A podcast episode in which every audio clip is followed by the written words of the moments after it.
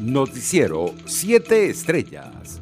Abogados del dirigente de Voluntad Popular Freddy Guevara denunciaron este jueves que no han podido reunirse con él a 18 días de su detención y que se encuentra en delicado estado de salud por una arritmia cardíaca que se ha complicado tras dar positivo en coronavirus. La rectora del Consejo Nacional Electoral, Tania de Amelio, anunció este jueves que el Poder Electoral publicó en la página web el instructivo sobre las postulaciones paritarias y alternas para las elecciones regionales. La funcionaria destacó que el reglamento fue aprobado por el directorio por el consenso y ratificó el compromiso de la institución para que se cumpla la paridad de hombres y mujeres en cara a los comicios de noviembre. Excluir a los militares activos del registro de electores de las primarias del Partido Socialista Unido de Venezuela, que se celebrará el 8 de agosto, exigió la organización no gubernamental Control Ciudadano. En otras noticias, la vicepresidenta del régimen, Delcy Rodríguez, informó este jueves que en el país se registró un total de 809 contagios y 16 fallecidos por coronavirus en las últimas 24 horas. Rodríguez indicó que el estado Cojedes fue la entidad con mayor número de casos con 99, seguido por Caracas con 87 y Aragua con 82. En total de contagios de COVID-19 en el país se elevó a 303.797 y el número de víctimas mortales se ubicó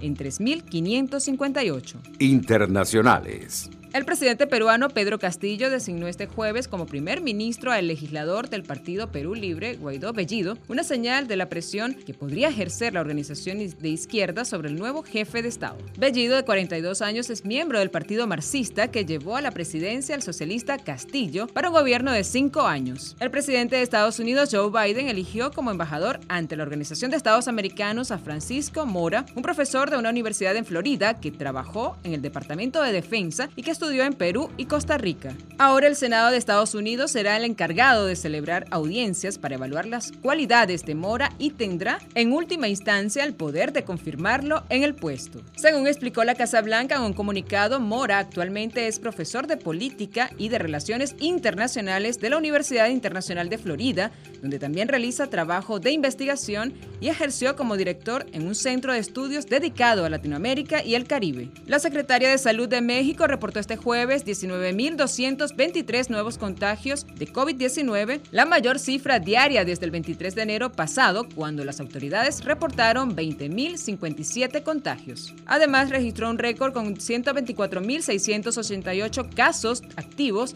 cifra que rebasó a los 122.986 también reportados el 23 de enero. Con estos datos, México acumula un total de 2.810.097 casos confirmados, según el comunicado técnico diario de las autoridades sanitarias, que también añadió 381 nuevas muertes para el acumulado de 239.997 decesos. En otras noticias, fueron localizados este jueves 22 migrantes venezolanos que se encontraban desaparecidos en el desierto de Tacna, Perú, zona fronteriza con Chile. Las personas fueron trasladadas a centros sanitarios para chequear sus condiciones de salud, tal y como lo informó el periodista venezolano Sergio Novelli en su cuenta en Twitter, quien fue el primero en hacerse eco en la noticia.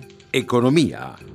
Nicolás Maduro pidió este jueves a la vicepresidenta y ministra de Economía, Delcy Rodríguez, que conduzca a la banca pública y convoque a la banca privada para multiplicar los créditos a los productores agrícolas en condiciones más leves. Le pido a usted conduzca personalmente a la banca pública y convoque a la banca privada y multipliquen los créditos, el financiamiento en las condiciones más leves para todos los productores de alimentos del país. Para la agroindustria, productos primarios, dijo Maduro a Rodríguez durante un acto de gobierno. Deportes. El venezolano Miguel Cabrera se mantiene firme en su carrera rumbo al Salón de la Fama. Anoche, ante los lanzadores de Orioles de Baltimore, despachó a las gradas del Comerica Par sus honrones 496 y 497 de por vida de las mayores. En otras noticias, la sudafricana Takhana Chokmaker cumplió con los pronósticos y se proclamó campeona olímpica con nuevo récord del mundo, incluido tras imponerse este viernes en la final de los 200 metros braza en los Juegos Olímpicos de Tokio 2020 con un tiempo de 2 minutos 18 segundos con 95 milésimas. Maker, que ya había rozado el récord tanto en las preliminares, donde estableció una nueva plusmarca olímpica, como en las semifinales, a la tercera pudo por fin rebajar el récord de 2 minutos 19 segundos 11 milésimas de la danesa Ricker Müller Pedersen, vigente desde el ya lejano 2013. Noticiero 7 Estrellas.